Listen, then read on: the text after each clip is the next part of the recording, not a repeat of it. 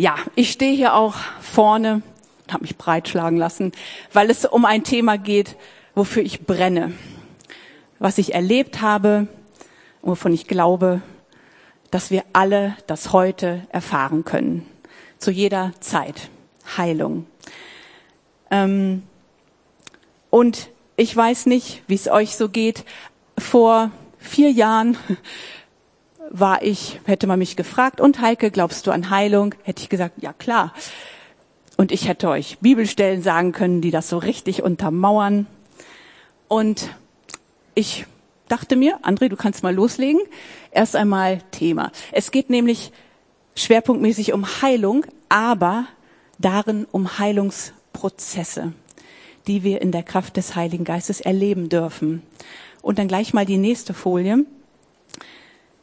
Wir haben so viele Stellen in der Bibel, die das unterstreichen, dass Gott möchte, dass es uns gut geht. Und zwar an Geist, Körper und Seele. Ich ach, kann das ja hier lesen, schön. 3. Johannes 2. Ich wünsche, dass es dir in allem gut geht und du gesund bist, wie es deiner Seele wohlgeht. Das ist eine ganz klare Aussage. Gott will das für uns. Er will, dass es uns gut geht. Psalm 103, Vers 3. Ich bin der Gott, der da vergibt alle deine Sünden und der da heilt alle deine Krankheiten. Was für ein Zuspruch. Jeremia 30, Vers 7. Denn ich will dir Genesung bringen und dich von deinen Wunden heilen. Fünfte Mose noch. Der Herr wird alle Krankheiten von dir tun. Das ist nur eine kleine Auswahl an Bibelstellen, die das unterstreichen, dass Gott dir das zuspricht und er das für dich will. Du sollst gesund sein. Es soll dir wohlergehen. Und das hätte ich voll unterschrieben. Ich tue es auch heute noch, keine Sorge. Aber manchmal kommt das Leben knallhart dazwischen. Nächste Folie. Die habe ich nicht schön gemacht, weil das, was da drauf steht, habe ich gedacht, das verdient keine Verzierung. Und zwar hat mich das 2017 erwischt aus dem Nichts heraus. Ich habe keine Schmerzen gehabt, gar nichts. Metastasierter schwarzer Hautkrebs mit einer Diagnose, die mich völlig umgehauen hat. Das ist also original fotografiert aus meinem Arztbrief. Ähm, links zervikal wurde mir also eine Metastase hier am Hals entnommen und dann weitere lymphogene, pulmonale und zerebrale Metastasierung.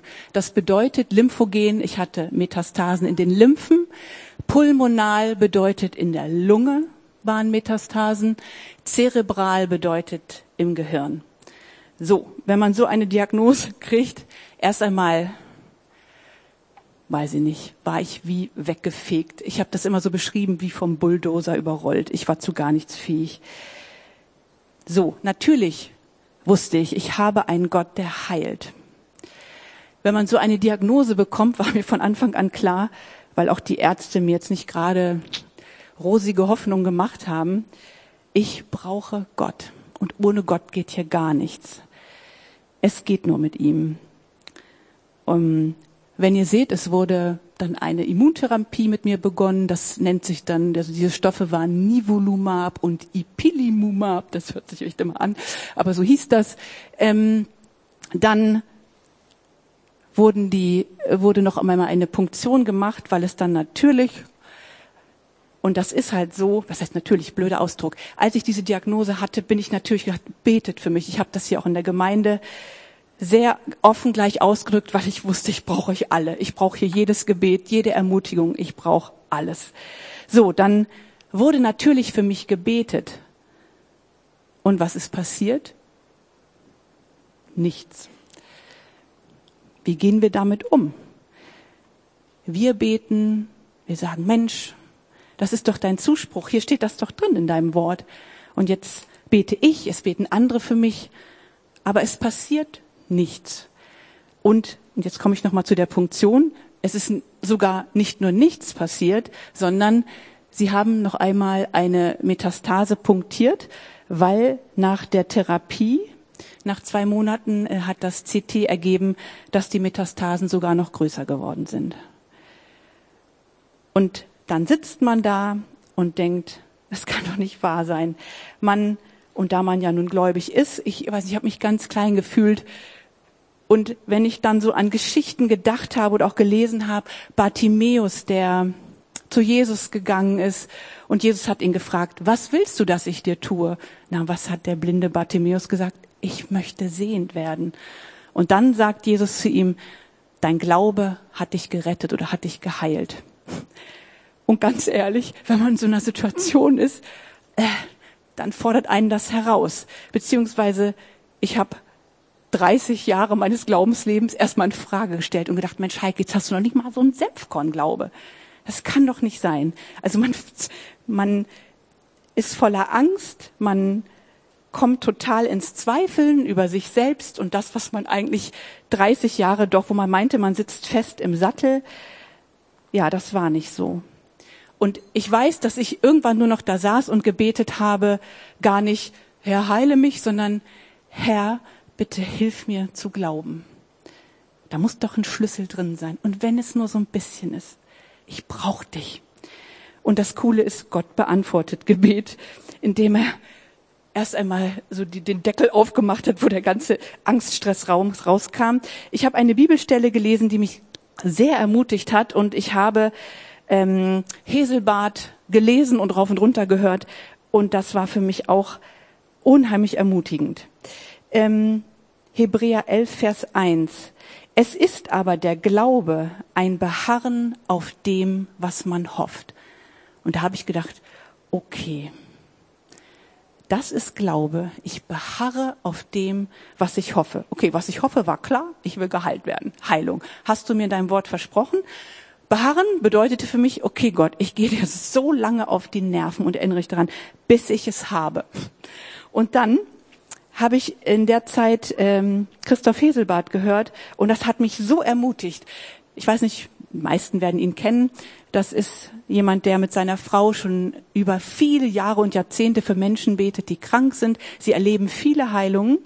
Und er hat so erzählt aus dieser Zeit und hat gesagt, zusammenfassend, ähm, wenn er zurückblickt, ist es für ihn so, ähm, dass er Tatsache immer wieder erlebt hat, wenn sie für Menschen haben, gebetet haben, die Gott noch nicht kennen, dann hat Gott ein Wunder getan, sehr oft.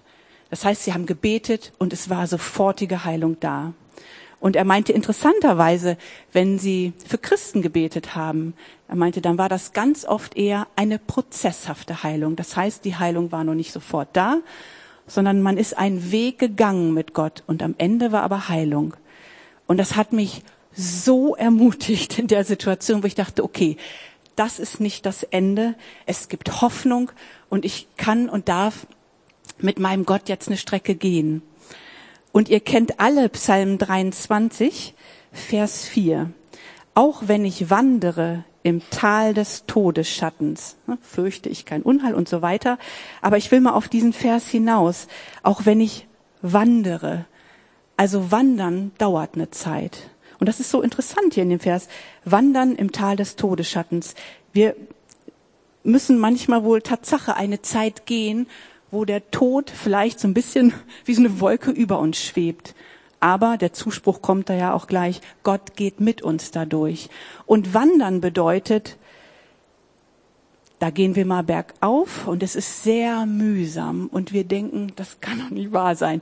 Dann geht's mal wieder ein bisschen leichter bergab, dann gehen wir sehr steinige Wege. Diese Wanderung, die wir da gehen, die kann also sehr unterschiedlich sein. Und das habe ich auch erlebt. Mein Wandern hat zwei Jahre gedauert, bis ich dann Tatsache die von Ärzten bestätigte Heilung in der Hand hatte.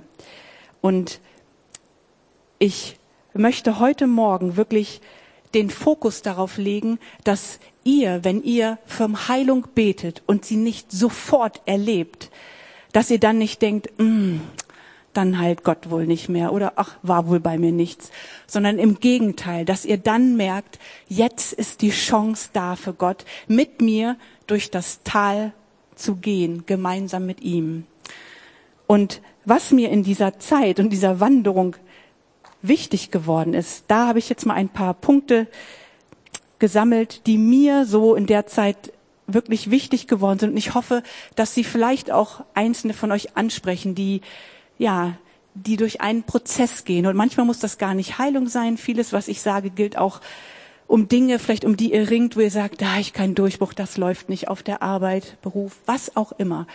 Ähm, auch wenn ich jetzt hier natürlich primär von Heilung spreche. Genau, nächste Folie. Jesus hat deine Krankheit am Kreuz getragen. Total simpel. Äh, ich hätte nicht gedacht, dass ich in dem noch ein totales Aha-Erlebnis hatte. Äh, einige von euch wissen davon, denn wir haben ganz begeistert über unsere neue Entdeckung, neu in Anführungsstrichen, das ist überhaupt nichts Neues, aber das war für mich so genial. Und zwar, ähm, ja, Jesus ist für uns gestorben. Wir haben, er hat den Sieg errungen war mir alles klar. Und dann habe ich eine Predigt gehört von Colin Urquhart. Der hat ähm, im Bibelzentrum hier Bad Gandersheim gesprochen, in der Sommerbibelschule. Und dann hat er so, und ich hatte das so schön provokativ in die Runde gefragt, ja, wo steht eigentlich in der Bibel, dass Gott dich liebt? Und man hörte man so gemurmelt aus den Reihen, ja, hier ein paar Tipps gab's dann. So, und dann sagt er, ich habe noch nie gelesen, dass in der Bibel steht, Gott liebt dich. So, und dann merkte man im Hintergrund, wie kann er das denn sagen? Das kann doch gar nicht sein. Und er hat nochmal gesagt, das steht da nicht. Sondern, was steht in der Bibel? Gott hat dich geliebt. Und das ist ein bahnbrechender Unterschied. Denn so sehr hat Gott die Welt geliebt, auf dass er seinen eingeborenen Sohn gegeben und so weiter. Er hat uns geliebt. Er hat sich vor über 2000 Jahren mit dem, was er am Kreuz getan hat, dafür entschieden, uns zu lieben. Und für uns ist das genial. Wir können uns heute zurücklehnen, weil wir wissen, Gott entscheidet nicht jeden Tag darüber, ob er dich liebt. Ob er sagt, na, dein Tag war heute, ne, keine Liebe. Oder, naja, heute war ja ganz okay. Oder, naja, so mittel. Das kann er gar nicht. Er hat sich dafür entschieden, dich zu lieben. Und er ist derselbe gestern, heute und in Ewigkeit. Seine Liebe gilt, denn er hat sich dafür entschieden. Das fand ich genial. Und dann hat er gesagt, und das Gleiche gilt für Heilung. Das, was damals am Kreuz errungen wurde, steht auch nicht in der, und du musst beten. Also ich muss ja gestehen, meine Gebete waren in der Zeit, Herr, heile mich, tu doch was. Da könnte man jetzt provokativ sagen, kann Gott gar nicht, weil er wird Jesus nicht nochmal auf die Erde schicken, um für uns zu sterben am Kreuz, denn er hat es schon getan. Ähm, in dem Vers, den habt ihr da stehen. Wo habe ich ihn hier? Ich bin hier ganz, mach ich's mal so. Jesus, der unsere Sünden an seinem Leib selbst an das Holz hinaufgetragen hat, damit wir, den Sünden abgestorben, der Gerechtigkeit leben, durch dessen Striemen ihr geheilt worden seid. Nicht geheilt werdet, sondern geheilt worden seid. Und das bedeutete für mich, ich muss gar nicht mehr irgendwas von Gott runterbeten. Er hat es für mich schon getan. Und das heißt, ich habe seinen Tod für mich in Anspruch genommen. Ich habe diesen Krebs mit den ganzen Metastasen und gesagt, so, da hast es. Ich drück das nochmal in deine Wunden, da in deinen Striemen, in dem, was du erlitten hast, ist mir Heilung geworden. Das nehme ich an und ich sage Danke. Der nächste Punkt. Nächste Folie. Lass vergangene Erfahrungen hinter dir. Und ich weiß nicht, ob das hier nicht vielleicht auch einige betrifft. Ich bin, habe ganz eigentlich die Hauptglaubensjahre hier in dieser Gemeinde verbracht und wir haben leider auch viel Negatives erleben dürfen. Wir haben für Menschen gebetet und sie sind gestorben. Und glaubt mir, in meiner Situation war das eine riesige Not für mich. Immer wenn ich versucht habe, zu Gott durchzudringen und zu sagen, ich vertraue dir, ich vertraue dir, du hast mich geheilt, dann kamen Bilder von Menschen, dann kamen Gedanken wie, oh Mensch, da haben doch auch so viele gebetet, das machen doch jetzt auch so viele und ja, passiert dir jetzt auch das Gleiche? Und ich habe gemerkt, ich so ging das nicht weiter. Das hat wirklich, da habe ich mich einige Monate Tatsache mit rumgequält, bis ich an den Punkt kam, wo ich gesagt habe, so, Gott, ich komme damit nicht klar. Ich habe auch keine Erklärung. Ich muss auch keine Erklärung haben, wieso und warum manche Dinge so passiert sind. Ich weiß es nicht und ich muss es auch nicht wissen. Aber Jesus, ich gebe dir jetzt. Und dann habe ich all die Namen gesagt, die mich belastet haben, die Menschen, die lieben Menschen. und habe gesagt, so Gott, ich gebe dir das, ich gebe dir meine Trauer, ich gebe dir meinen Schmerz und ich gebe dir mein, ich verstehe das nicht. Und ich lasse es bei dir. Und das war so heilsam, weil ich gesagt habe dann zu Gott, okay Gott, diese Erfahrungen gehören nicht mehr zu mir. Ich bin ich und du schreibst mit mir Geschichte. Nicht über die Erfahrungen anderer Leute, sondern du mit mir. Und das hat mit mir nichts zu tun. Ich weiß nicht, ob Erfahrungen euer Leben prägen, wenn ihr so an Heilung denkt, dass ihr denkt, hm, dann möchte ich euch nur ermutigen. Also ich kam erst nur zu einem Durchbruch, in dem ich gesagt habe, ich kapituliere, ich kann nichts erklären, mir tut's weh, aber ich geb's dir und da bleibt es. Es ist dann natürlich schon so, dass, dass das dann nicht sofort weg ist, dass ich nicht schon mal wieder Gedanken hatte, aber interessanterweise konnte ich ab diesem Moment sagen, Moment, das hat, diesen Punkt habe ich erledigt und ich konnte es wieder wegschieben. Denn was ihr auf Erden binden werdet, das wird im Himmel gebunden sein. Und was ihr auf Erden lösen werdet, das wird im Himmel gelöst sein. Löst euch von Dingen, wo ihr merkt, das bringt euch nicht weiter das war ein ganz wichtiger Prozess für mich. Drittens, vertraue Gottes wegen. Psalm 46, Vers 11. Seid still oder auch lass ab, so heißt es oft, und erkennt, dass ich Gott bin. Und jetzt betone ich es nochmal, so wie ich es gern hätte, und erkennt, dass ich Gott bin und niemand anders. Ähm, Darf Gott in herausfordernden Zeiten der souveräne Herrscher in deinem Leben sein?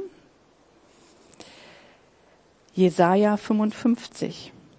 Denn meine Gedanken sind nicht eure Gedanken und eure Wege sind nicht meine Wege, spricht der Herr. Denn so viel höher der Himmel ist als die Erde, so sind meine Wege höher als eure Wege und meine Gedanken als eure Gedanken. Mein Wort wird nicht leer zu mir zurückkehren, sondern es wird bewirken, was mir gefällt und ausführen, wozu ich es gesandt habe. Wir haben oft so klare Vorstellungen, wie Dinge zu laufen haben. Ganz ehrlich, natürlich hätte ich mir auch gewünscht, ein Gebet und der Krebs wäre weg gewesen.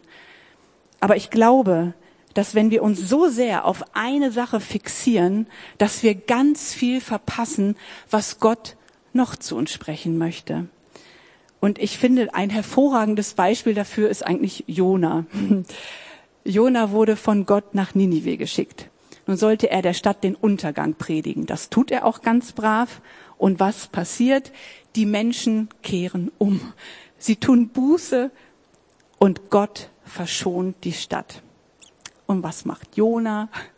Er sitzt da, badet in seinem Selbstmitleid. Oh, möchte ich doch sterben. Und kommt überhaupt nicht damit klar, dass Gott die Stadt verschont. Sein Ziel war klar. Ich komme, predige hier Untergang und dann hat der Untergang zu passieren. Das hat er ganz klar erwartet. Und verpasst in diesem Moment, was Gott ihm eigentlich auch zeigen will. Dass er ein gnädiger und barmherziger Gott ist diese Offenheit hat er in dem Moment gar nicht. Und ich glaube, so ist es oft auch bei uns, dass wir mit unseren Vorstellungen und wenn es dann nicht so läuft und wenn wir dann wieder Steine in den Leg bekommen, wenn die Metastasen größer wurden anstatt kleiner, das habe ich so nicht erwartet. Und was, wie gehen wir damit um? Geben wir Gott den Raum, auch in diesen Situationen zu erkennen, was willst du mir sagen? Was ist dein Weg für mich? Und ähm, mein Weg sah Tatsache dann ganz anders aus. Da komme ich später noch drauf, und der Heilungsprozess, als wie ich es überhaupt erwartet habe. Er hatte Tatsache einen sehr individuellen Weg für mich. Ja, nächster Punkt. Sei offen für das Reden des Heiligen Geistes. Sprüche 4, Vers 20. Mein Sohn oder auch meine Tochter, auf meine Worte achte meinem Reden neige dein Ohr zu. Ich habe in der Zeit gemerkt, wie wichtig das ist, seine Antennen für den Heiligen Geist offen zu haben. Hätte ich das nicht gehabt, hätte ich was sehr Grundlegendes verpasst. Und Gott konnte dadurch so ermutigen. Gott ist ja ein Ermutiger. Und ganz ehrlich, wenn man zwei Jahre so geht, dann braucht man das auch, weil man immer wieder in diesem Tal, in dieser Wanderschaft auch mal ganz unten ist. Und da braucht man einfach Zuspruch. Und viele von euch sind auch immer wieder gekommen, haben mich ermutigt durch Bibelverse, haben gesagt, ich bete für dich. Das war so wichtig. Und wenn man selbst dann noch die Antennen aufhat, ist es umso besser. Und Gott kann selbst den größten Mist in etwas Gutes ver verwerten, sage ich mal. Das war bei mir der Fall, als ich ähm, überlegt habe, wo könnte ich eine Therapie beginnen. Da war, die habe ich letztendlich in Hannover gemacht. Ich war vorher noch in einer anderen Stadt Hätte ich lassen sollen, das wusste ich aber erst später. Denn ich muss sagen, 99,9 Prozent der Ärzte sind wirklich super. Das sind Menschen, die wollen das Beste für dich. Da bin ich jetzt mal eingeraten, der war eher nicht so. Ich wurde mit den Worten begrüßt. Vor zehn Jahren hätte ich sie sowieso gleich in den Tod äh, begleitet. Und ich so, hä? Also eigentlich dachte ich, geht's jetzt hier um eine Therapiemöglichkeit. Und das ging in einem Ton so weiter. Ich habe dann nichts mehr gesagt. Volker hat sich wacker geschlagen. Ich wollte nur noch zum Auto und heulen, das weiß ich. Und am Ende dieses Gesprächs hat Volker dann den Arzt gefragt, ja, was meinen Sie denn? Gibt es überhaupt aus Ihrer Sicht denn einen Hoffnungsschimmer?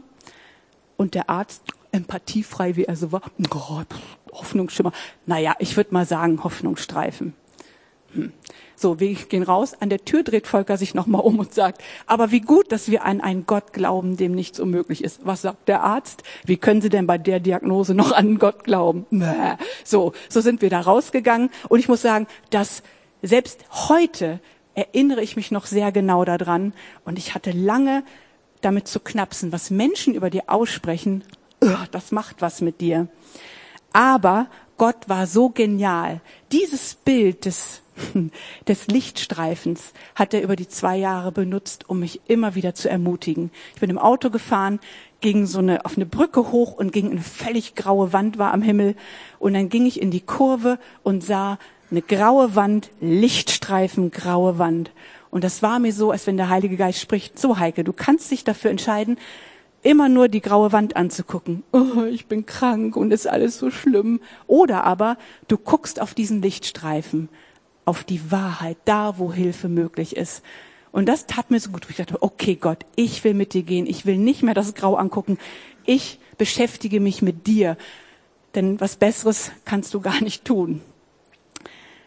Nach einigen Monaten, komisch immer im Auto, ähm, habe ich wieder eine graue Wand gesehen und die graue Wand war diesmal oben und es war ein heller Lichtstreifen unten am Boden. Und dann wieder so die Stimme des Heiligen Geistes. Siehst du, Heike? der Himmel, das Licht berührt die Erde. Und da dachte ich, krass, ist Heilung jetzt hier unterwegs? Das fand ich total ermutigend. Und drei Monate bevor die Ärzte dann bestätigt hatten, dass ich geheilt bin, saß ich im Auto, guckte in den Rückspiegel diesmal und sah wieder graue Wand, mein Lichtstreifen, den liebe ich ja. Und dann die Stimme des Heiligen Geistes, die so sprach, guck mal Heike, der Himmel berührt die Erde. Und weißt du was? Es liegt hinter dir. Und ich so, boah, danke, ich voll gelobt, gelobt. Und na gut, man muss dann natürlich auch wieder warten, bis dann so eine offizielle Bestätigung kommt. Aber das war schön. Ich finde, Gott ist so genial, dass er etwas, was man so negativ empfunden hat, was dieser Arzt da erzählt hat, und er wendet es und benutzt es, um mich zu ermutigen. Und eine andere Sache, die ich erlebt habe, wo ich so dankbar bin, dass der Heilige Geist zu mir gesprochen hat, war dann Tatsache der Endprozess meiner Heilung, ähm, dass ich von Nachbarn zu einem Gesundheitsvortrag eingeladen wurde. Und ganz ehrlich, mein erster Gedanke war, oh, es auf so ein Esoterikkram habe ich keinen Bock. und dann sofort eine Stimme in mir, die sagte, Samreike, du kannst doch für gut und böse unterscheiden. Wo ist eigentlich dein Problem? Und da dachte ich, okay, gehe ich da mal hin. Und ich dachte, stimmt, selbst wenn da irgendwas erzählt wird, wo du denkst, na ja, dann gehst du und gut ist. So, dann saß ich da, lange Rede, kurzer Sinn, es war überhaupt kein Humbug. Da wurde einfach nur gesagt, gerade als ich dann mein Problem erörterte, er so, okay, Krebs entsteht nur im sauren und sauerstoffarmen Milieu. Du musst ab sofort basisch essen. Dein Körper und dein Immunsystem ist absolut im Keller. Wir müssen Mangel auffüllen. Ich empfehle dir drei Nahrungsergänzungsmittel gibt dem Körper mindestens drei Monate Zeit, das braucht er, um fit zu werden. Und dann, und das war wie, ich meine, der Mann war überhaupt nicht gläubig, er saß mir gegenüber, hat mich angeguckt und mir gesagt, das kriegen wir wieder hin. Und ich so, krass. Das, also das hat mir noch niemand gesagt in dieser Situation. Das war Krebsstadium 4. Kein Problem, kriegen wir wieder hin. Und es war wie, als wenn Gott zu mir spricht in diesem Moment. Heike, das kriegen wir wieder hin. Also habe ich das gemacht, Ernährung umgestellt, die Sachen genommen. Nach vier Monaten war der Krebs weg. Krass. Also hätte der Heilige Geist mich da nicht ermutigt, so nach dem Motto, so Heike, nun sei auch mal offen für einen Weg, den du dir vielleicht so gar nicht vorgestellt hast. Dann weiß ich nicht, wie lange das noch gedauert hätte. Denn im Nachhinein ist mir eingefallen, dass schon viermal gläubige Geschwister auf mich zugekommen sind und gesagt haben, sag mal Heike, hast du schon mal daran gedacht, was mit deiner Ernährung zu tun? Und ehrlich gesagt, ich war da noch nicht so offen. Also immer so, ja, und ich konnte mir das aber nicht vorstellen, dass das irgendwie so eine Auswirkung hatte. Krass. Also da war irgendwie klar, Gott wollte mit mir diesen Weg gehen. So, was ist mir noch wichtig geworden? Nächste Folie. Füttere deinen Glauben. Das ist die Jahreslosung vom letzten Jahr. Markus 9, Vers, was ist es? Ich lese es nicht, 24. Ich glaube, hilf meinem Unglauben. Und was mir gar nicht so bewusst war, aber es ist Tatsache so, beides, Glaube und Unglaube, wohnt zugleich in uns. Und niemand hat nur das eine oder nur das andere. Es ist Tatsache beides in uns. Und der Unterschied ist einfach, was nimmt größeren, größeren Raum in uns ein. Und das, was größeren Raum in uns einnimmt, das bestimmt auch unser Denken, Reden und Handeln. Ne? Wessen das Herz voll ist, dann geht der Mund über. Irgendwie so ähnlich geht das doch. Ähm, und was entscheidet eigentlich darüber, ob jetzt Glaube oder Unglaube in mir größer ist? Und ich sage euch gleich, das ist nicht Gott. sondern das bin Tatsache ich selbst. Ich mit meinen ganz alltäglichen Entscheidungen, die ich treffe. Ähm, das, was wir am meisten füttern, wird auch wachsen. Wenn ich meinen Glauben füttere, dann wächst mein Glaube. Wenn ich meinen Unglauben füttere, dann wächst der Unglaube. Und für mich sah das ganz praktisch. Zum Glück hatte ich da auch so eine Abneigung. Da bin ich so dankbar für. Ich habe diesen furchtbaren Arztbrief Monate nicht gelesen. Also hätte man mich damals gefragt, echt Metastasierter, wo hast du deine Metastasen? Habe ich nie gelesen. Ganz ehrlich, was hätten mir das Wissen genützt? Ich wusste, ich habe welche, wo war mir egal.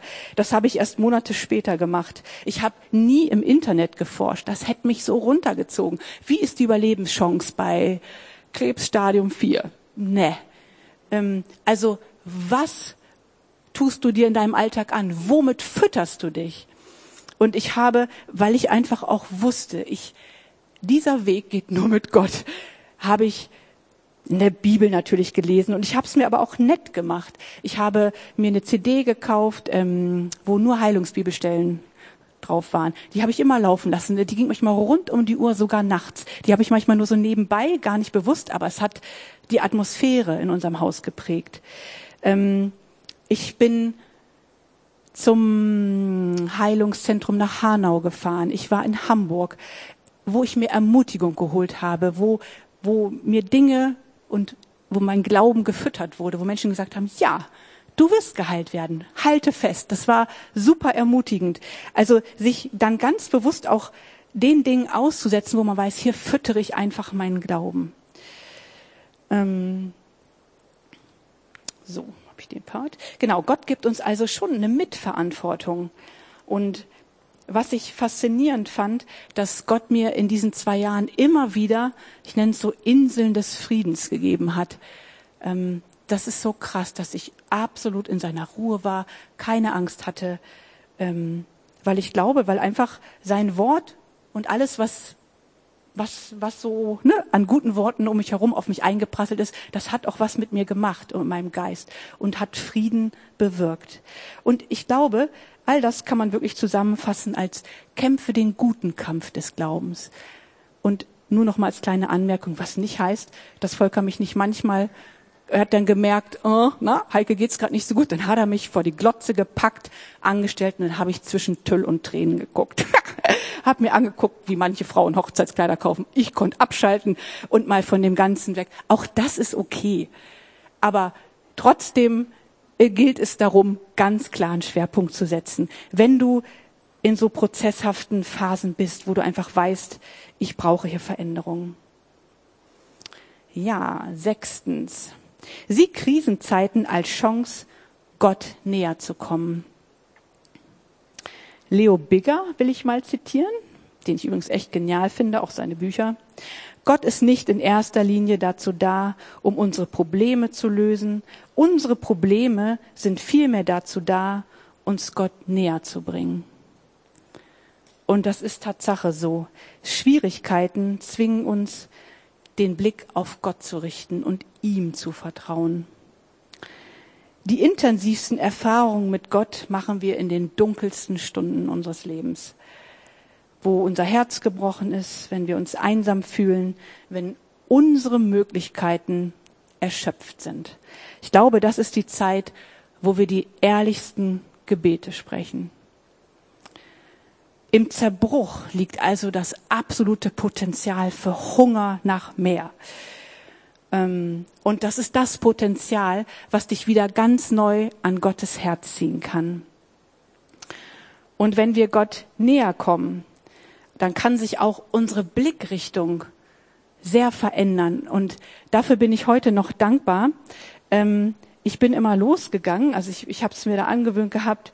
Ich meine, gearbeitet habe ich da ja eh nicht mehr und hatte Zeit. Ich bin jeden Vormittag, die Kinder waren in der Schule, bin ich losmarschiert, wenn es das Wetter zuließ, äh, damit ich nicht die schwere Bibel da schleppen musste. Ich habe mir Psalmen kopiert. Hier ist noch einer aus der Zeit.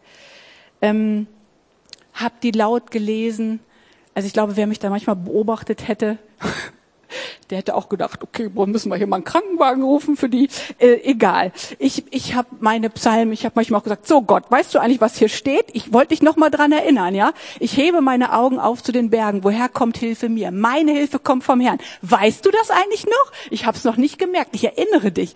Ich hatte da Phasen, die waren sehr exklusiv. Und dann hat mich Gott nach einiger Zeit, da hatte ich gute Impulse bekommen äh, aus dem Gebetszentrum in Hamburg, ähm, wo Arne Ehesen erzählt hat, ja, ähm, da kommen etliche Menschen hin, wo Ärzte auch gesagt hatten, Mann, so wie die Diagnose aussieht, vielleicht noch zwei Wochen. Und dann sagt er den Menschen immer, Lobe und Ehre Gott. An Gott, an Lob kommt Gott nicht vorbei. Und er meinte, die besuchen ihn jetzt schon seit Jahren. also, ähm, und das hatte ich mir dann angewohnt. Ich habe ein gutes Buch gelesen, bete Gott an und lebe im Sieg. Das hat mich auch sehr herausgefordert, dass ich begonnen habe, nicht mehr für meine Heilung zu beten. Ich habe nur noch gedankt und ich habe angefangen, Gott um seiner Selbstwillen anzubeten. Ähm, und diese Psalmen, die ich mir dann kopiert hatte, ähm, die habe ich einfach genommen und habe da Lob Gottes draus gemacht. Ich liebe den Herrn, das ist Psalm 116, der ist übrigens genial denn er hat mich gehört, als ich laut zu ihm um Hilfe flehte. Er hat ein offenes Ohr mir geschenkt. Darum will ich mein Leben lang zu ihm rufen. Der Tod hatte seine Arme schon nach mir ausgestreckt. Das Totenreich warf seine Schatten voraus. In Not und Leid war ich geraten. Da rief ich den Namen des Herrn an. O Herr, rette doch mein Leben. Gnädig und gerecht ist der Herr. Ja, voll Erbarmen ist unser Gott. Der Herr schützt die Hilflosen. Ich war schwach, doch er hat mich gerettet. Und so bin ich, ohne dass ich überhaupt schon wusste, wie lange mein Weg dauert.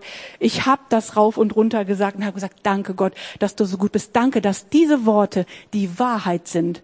Und danke, dass die Wahrheit auch heute noch gilt. Denn du bist ja derselbe gestern, heute und in Ewigkeit. Das heißt, das hier gilt für mich. Das hier gilt eins zu eins für dich. Egal in welcher Situation du dich befindest, egal wie ausweglos das erscheint.